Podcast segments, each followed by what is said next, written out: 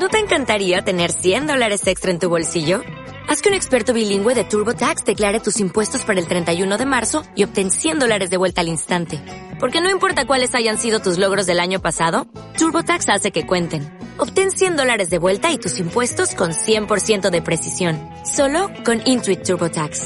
Debes declarar para el 31 de marzo. Crédito solo aplicable al costo de la presentación federal con TurboTax Full Service. Oferta sujeta a cambios o cancelación en cualquier momento.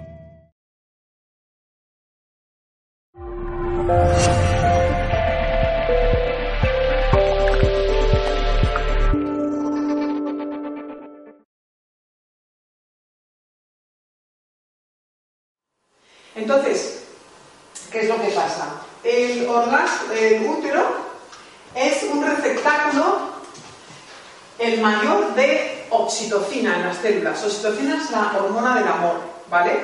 Entonces, cuando a mí me están tocando los pechos, por ejemplo, empiezo a generar deseo y empieza el torrente sanguíneo a pasar, mm, se empieza a producir oxitocina y a pasar por el, el corriente sanguíneo. Esas pasan al útero y el útero lo que hace es, voy atrás, como aquí hemos dicho que están los varios receptáculos, empieza las fibras musculares a relajarse. Entonces, al relajarse, hay este movimiento que es un poquito más suave que el del corazón y estas ondas son las que generan el placer. ¿Sí? Qué bonito, ¿verdad? ¿Para qué? Para el día que tengas que hacer el máximo movimiento, que tendrás que relajar todo para posibilitar eh, eh, que pase a través del canal del paso de la cervix el bebé, tienes que soltar todo. Claro, si tú durante todos tus años eh, no lo estás manteniendo en forma con el orgasmo, cuando llegue el parto va a ser muy complicado, porque eso estará, estará muy contraído, estará muerto, estará sin vida, sin movimiento. ¿Sí? Entonces, con ello, lo que os estoy diciendo, que tiene una repercusión increíble, es con el parto, el orgasmo es el más potente, potente y profundo que pueda tener una mujer. Cuando estás pariendo. Qué bueno. Ya me diréis, y entonces, ¿cómo es que la gente dice, ah, qué dolores y que no sé qué, y cómo es que los calambres y todo esto? Bueno, pues ¿cómo es? Porque estas fibras dependen del sistema parasimpático y las fibras circulares del sistema simpático. Entonces, unas se relajan y otras, estas se tienen que relajar para facilitar que salga. ¿Qué pasa? Si yo tengo miedo, porque estoy en un ambiente que no conozco, en un hospital, con un señor que de repente mm, es el que igual la matrona no está, pues yo qué sé, eh, con otras personas ahí que están mirando, con superluces, eh, con miedo, porque me han dicho que, es el dolor más horroroso del mundo mundial, y, soy primeriza. Entonces el simpático hace y entonces no suelta la garra. Y entonces los dos se ponen súper, como cuando te da calambre en la pierna. Pero imagínate un calambre en la pierna que flipas, o sea que dices, ¡ah, qué dolor! Pues imagínate calambre de que no suelta la garra, todo esto súper estresado, los dos contraídos, y empiezas a tener un dolor que te mueres. Dolor, dolor, dolor, y todos los músculos, imagínate un calambre que te da un dolor, pues muchos calambres en la mayor musculatura de tu cuerpo. Entonces dices, X mal. Entonces, eh, meten oxitocina, pero es una oxitocina que no respeta la pulsación rítmica del cuerpo. Nuestro cuerpo se crea oxitocina de una manera pulsante y esto tiene su velocidad. Tú, tú te metes mucha oxitocina, aquello se vuelve loco, más, más, eh, o sea, más, eh, mm, más daño que te hace y entonces, perdón, ahí es cuando pides la epidural. Y entonces ya estás drogada y desde el cuerpo que tú no eres dueña de él, pues tú no puedes hacer movimientos para facilitar eso. Todas las danzas del vientre, el origen es, se ponían delante de la mujer que iba a parir para facilitarle movimiento y que ella fuera a favor de su cuerpo. Instrumentalizado, medicalizado, algo que es natural y, esto nos lleva a un dolor, ya no ser dueñas de nuestro cuerpo y, dificultar, y eh, dificultar algo que, que en principio es muy hermoso y tendría que ser un orgasmo pleno. Lo podéis buscar en internet. Hay algunas mujeres que sí, a pesar de esto sí.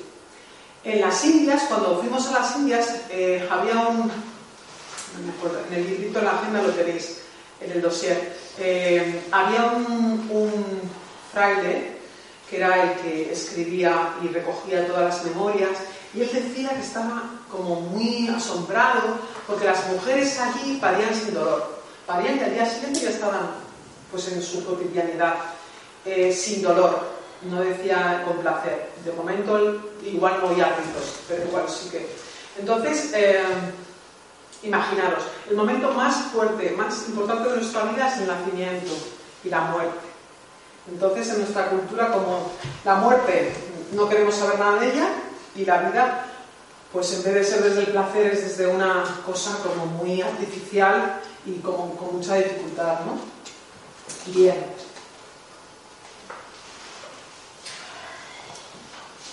el arte precolombino. Ya sabía que las mujeres eh, teníamos unos fluidos internos cuando estábamos desde el placer, emanábamos una eyaculación y lo representaban con, estas, eh, con estos fondos reticulados en todas las vasijas. La vasija representaba el útero. El útero que puede ser del agua, el cántaro. Es lo más representado eh, en el arte paleolítico superior y en el neolítico. Qué bonito. Y esto ya lo, o sea, lo representaban ellas, o sea, estaban súper conectadas.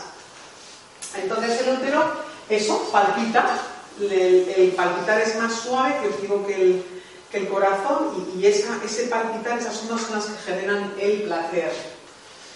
Aquí tenemos un electro de cuando el útero eh, cuando está empezando el orgasmo, ¿qué le pasa al útero? En la primera excitación, todo el movimiento, y ya cuando estás en la fase orgásmica, pues todo el electro del útero, ¿no? Todo su... Bien. Aquí también tenemos el útero relajado, aquí cuando vamos excitándonos, y ya cuando ya estamos en plena excitación, el útero se mueve. Entonces, los griegos sabían esto. Histera, de histeria, el, origen es que útero que no se movía. Entonces sabían que el útero que no se movía, algo pasaba y había algo ahí que no estaba bien. Nos llamaban el animal errante, porque esto a simple vista se podía ver la excitación del útero y cómo se movía algo dentro. Y dibujaban peces, dibujaban un animal, nos decían el animal dentro del animal. A nosotras nos llamaban animales y que había algo dentro que se desplazaba de una manera alucinante. Bien, la sexualidad femenina es correlativa a la sexualidad primal de todas las criaturas. Es decir, eh, el mayor chute de opiáceos naturales, eh, la mayor sexualidad que un hombre o una mujer va a tener con alguien, va a ser con un bebé, con tu madre, o tú con tu hijo. Sea hembra o mujer, da igual. Eh, ¿Por qué? Porque cuando nacemos, en las dos primeras horas eh, se da toda una descarga, la más grande, de oxitocina, esta forma del amor, de prolactina y de otras sustancias que hacen que tú y el bebé os enamoréis, hagáis una simbiosis y seáis uno. De manera que cuando tú cuidas al bebé, tú eres feliz porque tu rol de madre se está expresando y eres feliz. Y el bebé es feliz porque sus necesidades están cubiertas. No es, ah, tienes sueño, bebé, no, estás en contacto, o sea, sabes, es distinto instinto y sabes cuando el bebé necesita cada cosa y tú vas con sus ritmos, el bebé duerme y tú también. No es eso que va desacompasada, entonces luego te viene la depresión postparto, no. Entonces, claro, esto se facilita si no me quitan al bebé en el parto, si no me lo llevan pues a lo que sea. Necesito estar dos horas ahí, pum, con el bebé, ahí se da este enamoramiento, ¿no? Y Mm. ¿Por qué es básico el deseo materno? Este deseo del niño, esta sexualidad máxima que se vive entre los dos, es importante que permanezca, que se dé este chute, esta impronta, porque durante dos años el bebé va a seguir creciendo. O sea, el bebé no está maduro porque haya salido. Ha salido porque no tenemos más cadera. Y hay un momento en que tiene que salir porque si no, no va a poder pasar. Necesita dos años. Esto está comprobado por investigaciones que se siguen desarrollando las dendritas a través de mm, eh, reacciones químicas que se dan entre el bebé y la mamá, que posibilitan eso, se siguen desarrollando las dendritas y estas tienen luego correspondencia pues con que se madure todo el sistema eh, locomotor, el, sistema mm, eh, que nos sube, a ver, lo diré, o sea, lo que es la inteligencia y también todo el sistema de defensas. Y esto es hasta los dos años. O sea, cuando yo a un bebé cojo y lo dejo en un carrito, no estoy posibilitando todo esto. El bebé tiene que estar cuerpo a cuerpo. Esto es el gran abrazo que ya lo conocen todas las tribus indígenas. ¿Alguien de aquí ha estado en África? Sí, bien. Eh, te, has, dado cuenta de la diferencia entre los niños africanos y los niños de Europa? ¿Has visto algún cambio? Sí, sí, sí. ¿Cuál, ¿Cuál es el cambio para ti más importante? Hombre, para mí es una alegría, una vida Mm. Es mucha vida. Vale, genial, es mucha vida, exacto. Cuando yo eh, no tengo esa simbiosis con mi mamá, es decir, mi mamá en un momento dado se vuelve una mujer patriarcal, fría, quirúrgica, es decir, que me deja en un carrito, sí, que me pone un chupete cuando yo estoy reclamando teta, estoy reclamando pecho, estoy reclamando toc toc, estoy reclamando calor, estoy reclamando hormonas de tacto, etc. Entonces yo estoy desde la falta. Entonces, se instala dentro de mi programa que estoy desde la falta. Y esto hace luego que de mayores busquemos a ese príncipe, princesa, busquemos algo y, no encontramos ese para rellenar ese vacío. Ese vacío es la falta. No hubo eso durante los 0 a los 3 años, son dos años. Pero bueno, la función madre es hasta los 3 años, bien, bien. ¿Bien? Entonces, pero sobre todo son dos años. Entonces, esto no pasa donde hay eh, en los indígenas que tienen a los niños en continuo abrazo. y en África tú miras a los niños y, están vivos, o sea, sus cuerpos, o sea, sus ojos eh, castañean eh, y no se les ocurre esconderse. Tú vas en una época con dos tres añitos donde niños europeos y se esconden detrás de las madres, hay como una vergüenza. ¿Por qué? Porque hay un momento dado en que el bebé no es capaz de, siente que no es capaz de cubrir sus propias necesidades no sabe diferenciar entre la mamá y el resto del ambiente, para él la teta, la silla, él, todo es lo mismo, pero como no cubre sus necesidades, lo que ingresa dentro de su inconsciente colectivo es, bueno, su inconsciente, perdona, y luego de todos, es, algo malo está dentro de mí porque no soy capaz de cubrir mis propias necesidades. Y luego vamos, ese es el resultado de ir mendigando por la vida, de estar siempre desde la carencia, de estar en formato superviviente. Eso es como el sistema nos mantiene en un formato de miedo, ¿sí? impidiendo la sexualidad de la mujer con el bebé. Y esto, claro, nos atañe a todos, hombres y a mujeres. El sistema patriarcal castiga a todos, no a las mujeres, a todos. ¿sí? Este quebrantamiento entre esta unión entre, entre, bebé y mamá hace que la sexualidad luego se eh, tome pues, matices patológicos. Somos personas buenas. Cuando hay gente que abusa de otros, cuando hay gente Em, pues em, ya sea abusadora física, psicológica, es porque han abusado de él, porque no ha tenido lo suficiente, eh, porque se ha sentido abandonado o se ha sentido excluido. Entonces, es la madre, somos las grandes responsables de que esto cambie. somos nosotras. Mantener las necesidades de este niño. Este niño, si le tratan sus necesidades todas son cubiertas, su coco no tiene, no puede hacer daño a otros, no puede violarlos. Un violador viola porque le han violado, no de repente se pone a violar de gratis. ¿Sí?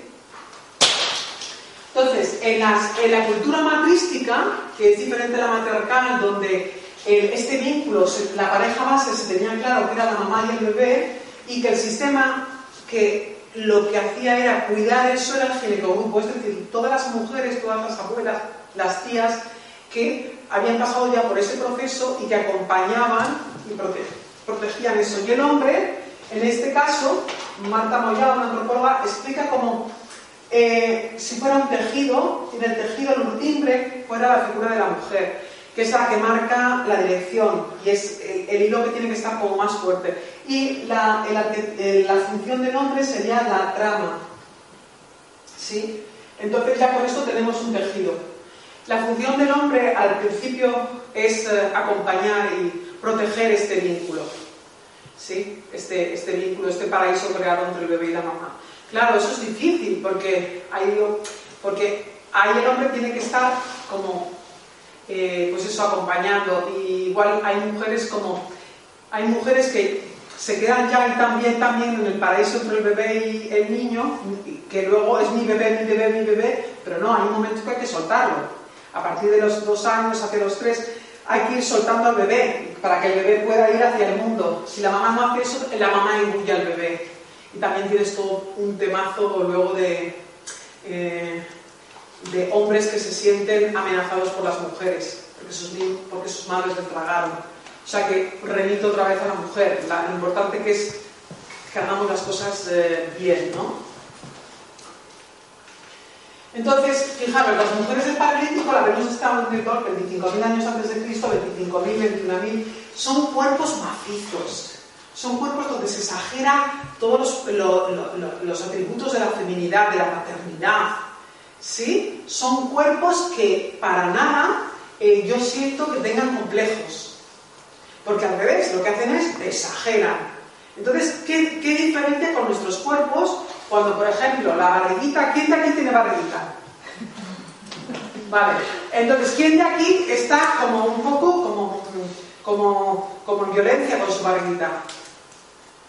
Vale, bien, bueno, pues mm, que sepamos, por ejemplo, eh, eh, aquí ya venía, fijaros qué maravillas, cuerpos hay vitales, cuerpos unos, no despiazados, cuerpos en contacto con la tierra, cuerpos que tenían mucha conciencia de todo su poder, de todo el placer que sentían.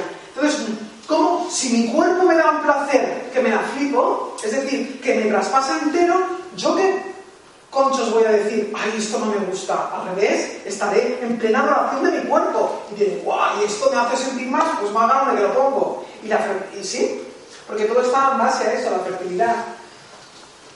Entonces, bien, mm, tenemos, hay un momento en, a lo largo de la historia de estas gracias de Rubens, ahí no tenían problemas ¿no? con las barriguitas y las redondeces.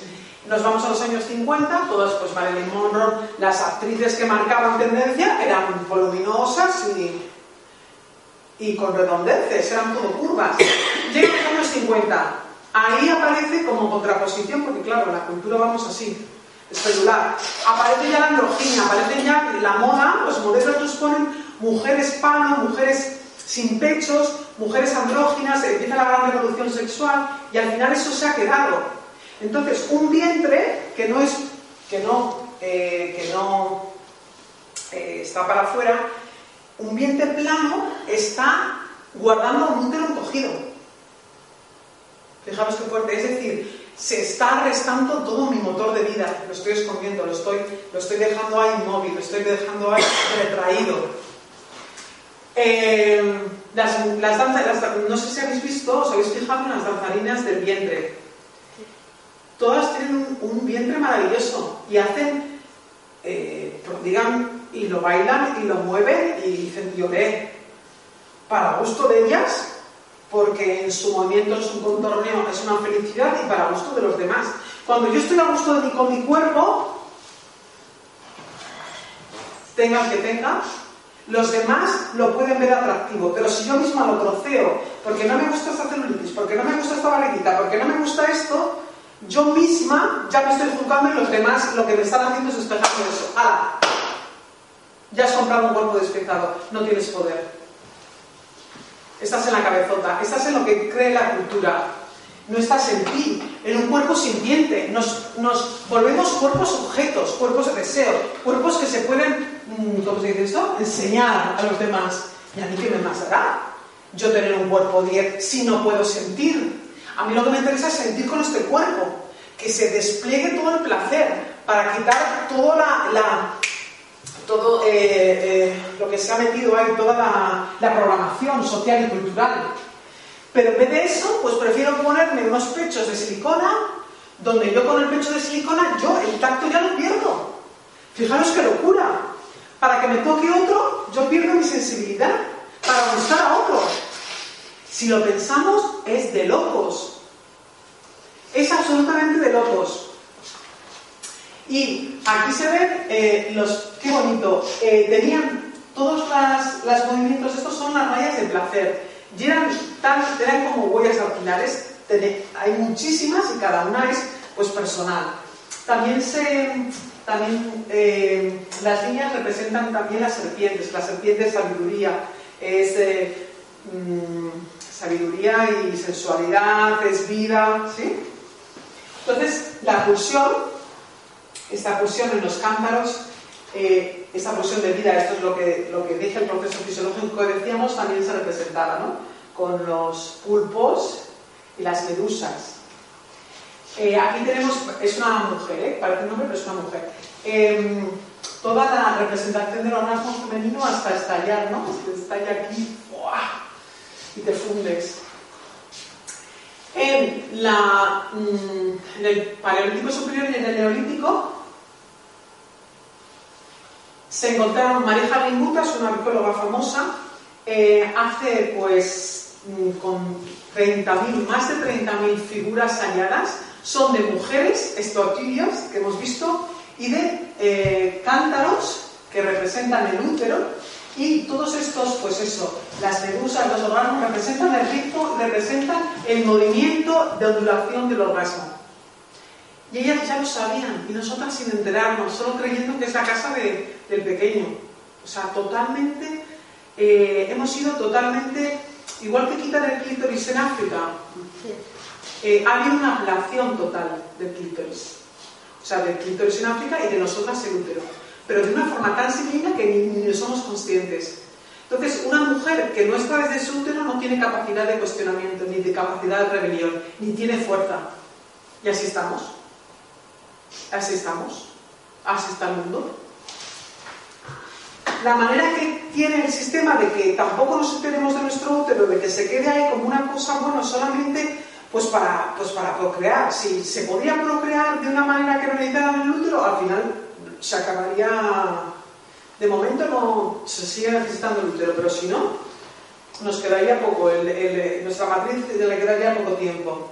Los juegos de la, el juego de la patata y todos esos juegos eran juegos donde las mujeres jugaban para integrar la sexualidad. ¿Sí? Entonces todo esto también se ha ido petando. Es más, yo me acuerdo en el colegio de monjas donde yo iba, yo pregunté, siendo niña, digo, ¿masturbarse es un pecado o qué pasa con esto de masturbarse? Entonces la monja me dijo, no, no es pecado, pero, pero es mejor que, no, que no lo hagas. Y yo, claro, ya era pequeña y claro, me quedé un poco así callada, ya bastante que me atreví a preguntar la preguntita. Entonces, claro, te queda ahí como, pues entonces algo, algo malo será cuando no lo tengo que hacer. Entonces, si yo no me toco, no puedo integrar esa parte.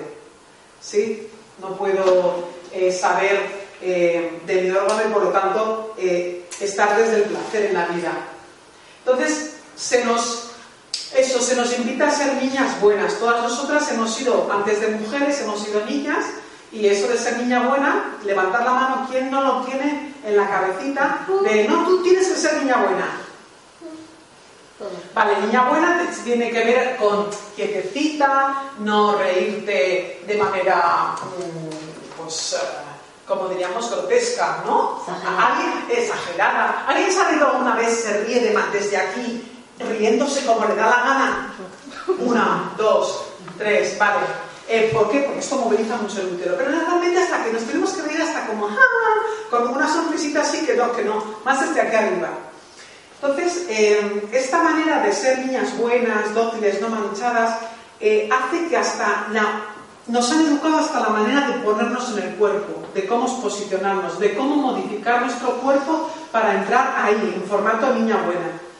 Claro, desposeídas de nuestro centro energético, evidentemente. ¿no? Y además, la niña buena es la transmisora de la ideología en el sistema patriarcal.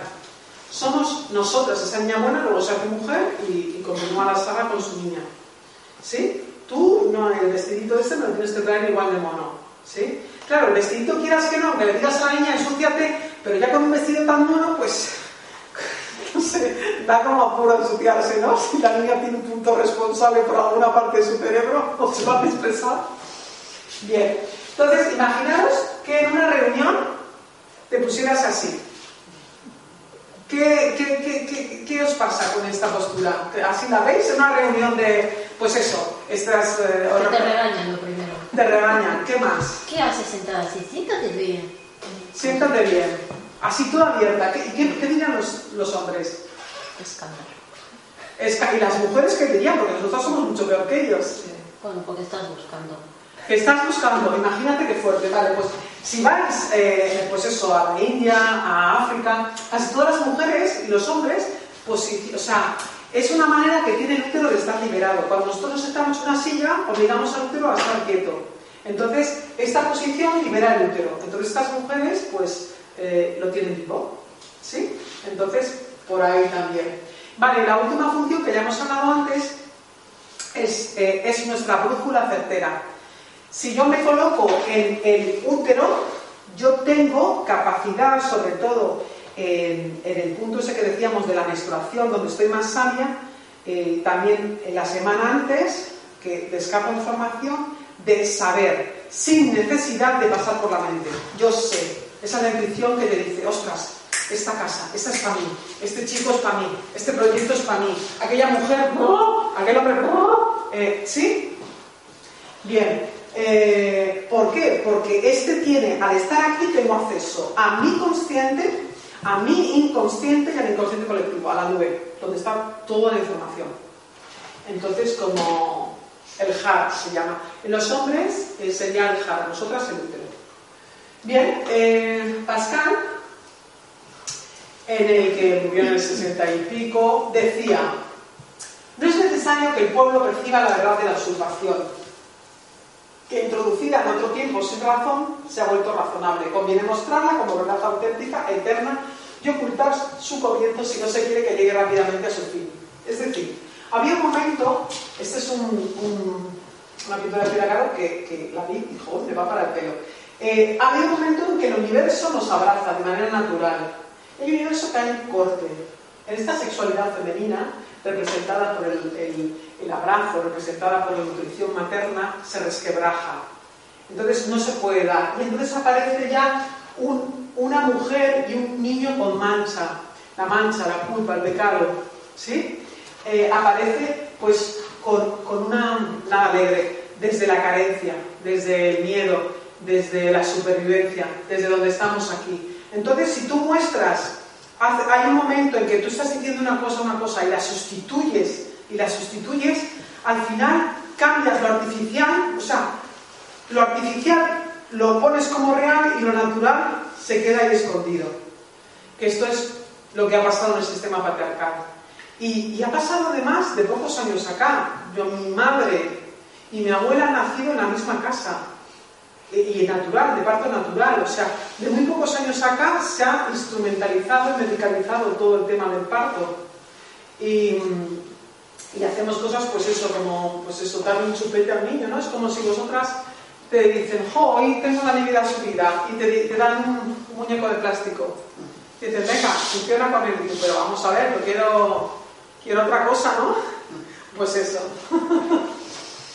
Entonces, ahí partimos de las dos últimas civilizaciones humanas, la que se formó de manera espontánea, según el funcionamiento de la vida, aquí más o menos data la vida, según las últimas investigaciones, de 4 4.500 millones de años, y eh, se puede resumir en la flor de la vida, que es geometría sagrada. A partir de aquí nace toda la configuración pues, matemática, física, eh, mm, los números, música, todo. Representa un círculo. En el círculo nadie es mayor que nadie. Todo, eh, todo es cooperación, es otra cosa. A partir del patriarcado, los últimos 5.000 años, se impide el movimiento propio, el natural, o sea, el movimiento desde la sexualidad, desde ir hacia mm, naturalmente hacia una sexualidad, eh, impulso espontáneo se corta, se cambia el funcionamiento sinérgico, es decir, donde sumamos energías y creamos otra cosa mejor por el jerárquico, donde unos son superiores a otros, se inventa, no, no, es que yo soy superior a ti y yo te voy a proteger. Entonces eso te lo comes y eh, unos pocos están arriba de la pirámide y otros pocos pues están ahí en rasgos y inventar, se inventan las clases sociales, las castas, etcétera, etcétera. Se produce la castración de la feminidad, es decir, del principio sexual femenino la criatura y el bebé, y se da una desvitalización. Eso que decíamos que la mujer está ahí, pues la mujer y el hombre, que estamos ahí eh, con cuerpos no sintientes, no con cuerpos experiencia, sino cuerpos objeto. Entonces nos han contado mal la historia. A mí siempre me han dicho que había guerras, que, ay, es que guerras, no es que, bueno, es que esto ya viene de siempre, como naturalizado, como, bueno, es lo que hay. Pues no. A partir de la Segunda Guerra Mundial, eh, los descubrimientos arqueológicos, se sabe que en el Paleolítico y en el Neolítico existió una civilización que estaba mm, eh, orientada al mar, que era una, sociedad pacífica, lo que se llama la vieja Europa, entre, entre los mares Egeos y Adriático, y esta civilización eh, pues le gustaban mucho las artes, no había estratificación, no había fortificaciones, cuando enterraban a la gente no la enterraban por miniaturas más importantes, sino siempre era todo igual. Y la tierra no se poseía, no se dividía tú para ti y esto para ti, no. Y los hombres y las mujeres vivían en total armonía.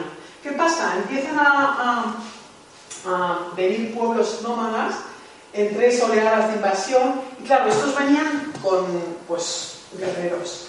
Estos eh, no tenían cultura, eh, pero se creían superiores porque como tenían armas, físicamente les mermaron y por eso se creían superiores. Entonces, en un principio, que esta, eh, esta cultura luego tuvo sus diosas, ¿sí? pues estos venían con sus dioses, al final acabaron por los, los mitos violando a las diosas, luego ya en la Grecia tenemos pues mm, muchísimas diosas con, mm, digamos, antes había una representación de la diosa que representaba la vida y la muerte, durante, pues en Sumeria, en diferentes culturas, en, Egipto y tal. Y luego se fue, se fue partiendo porque era demasiado poder. o sea, cuando, cuando eh, decían, cuando Dios era una mujer, ¿no?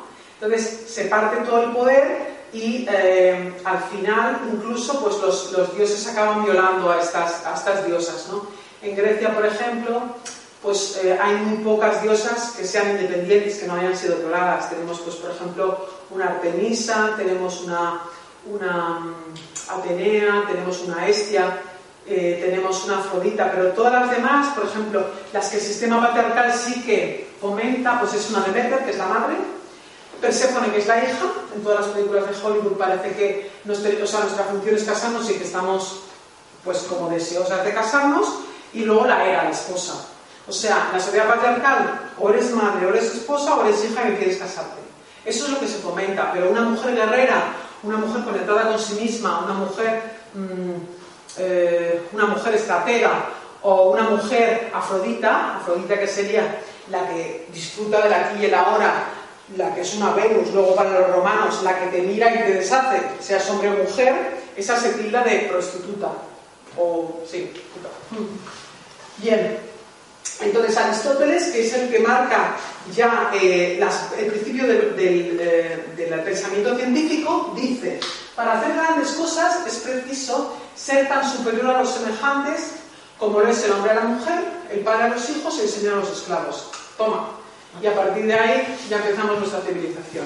O sea, nosotras siempre en el último eslabón, ¿no? Bueno, el último eslabón la mujer y luego los niños. Entonces, el funcionamiento de la vida, eh, la, vida es, la autopoyética, o sea, cuando yo no tengo un concepto de realidad en mi semántica, en mi, en mi simbolismo, en mi imaginario, yo no puedo acceder a eso. Entonces, si yo no tengo un término que defina cómo funciona la vida, me puede meter el gato por liebre, que es lo que han hecho hasta ahora. Y han tenido que venir estos biólogos, Humberto Maturana y, Francisco Varela, para explicarnos que la vida eh, funciona consigo misma, se reproduce en sí misma, es abundante en sí misma y eh, es un sistema cerrado en ese aspecto y abierto porque eso intercambia información y energía, ¿no? Eh, no necesita nada externo, no necesitamos ningún guardia civil, ningún guardia urbano que organice la vida, ni jerarquía que organice la vida. Funciona de manera anárquica, eh, parece que hay un caos, pero es un caos con una inteligencia que hace que la vida, después de 4.500 millones de años, sigamos aquí. Entonces, ¿qué vamos a ver? ¿A nosotros a poner en orden? ¿Por qué? Porque, claro, ahí entonces el sistema jerárquico tiene su función. Pero si tú dices que la vida se autorregula y es cooperativa, es decir, las bacterias, los hongos, todo trabaja de manera silenciosa para que la vida continúe. No hay nada, no necesitamos nada, en el universo no hay nadie que diga, venga, un planeta, venga, pasa, ahora pasa tú que no choquéis. No, eso es a grande, a grande escala, pues a pequeña escala lo mismo. Entonces no necesitamos nadie que nos, que nos mande arriba, ni hay más grandes que otros, no hay gente más importante que otra. La vida no funciona así. Eso es lo que la bióloga Casilda nos lo, nos lo trae, ¿no? Entonces nos han vendido un cuento. Él dice, como seres humanos somos seres adictos al amor y dependemos para la armonía biológica de nuestra vida vivir en cooperación, o sea, perder, dependemos para la armonía biológica de nuestro vivir de la cooperación, la sensualidad y no de la competencia, que es lo que nos venden. Nos venden estar desde no hay suficiente, entonces como no hay suficiente para todos, tenéis que vivir desde la competencia tenéis que ser mejores para los otros. Para tener trabajo, fijaros qué fuerte. O sea, para seguir siendo esclavos, tenéis que encima pelearos entre vosotros, porque el trabajo es algo escaso. Ya les interesa al sistema que haya pocos puestos de trabajo, que haya paro. ¿Para qué? Para que estamos en un sistema de miedo, ¿sí? de escasez. Y como eso nos suena porque en la infancia no hemos tenido ese, esa, esa, todas las necesidades cubiertas, pues Claro, el programa se sigue sucediendo.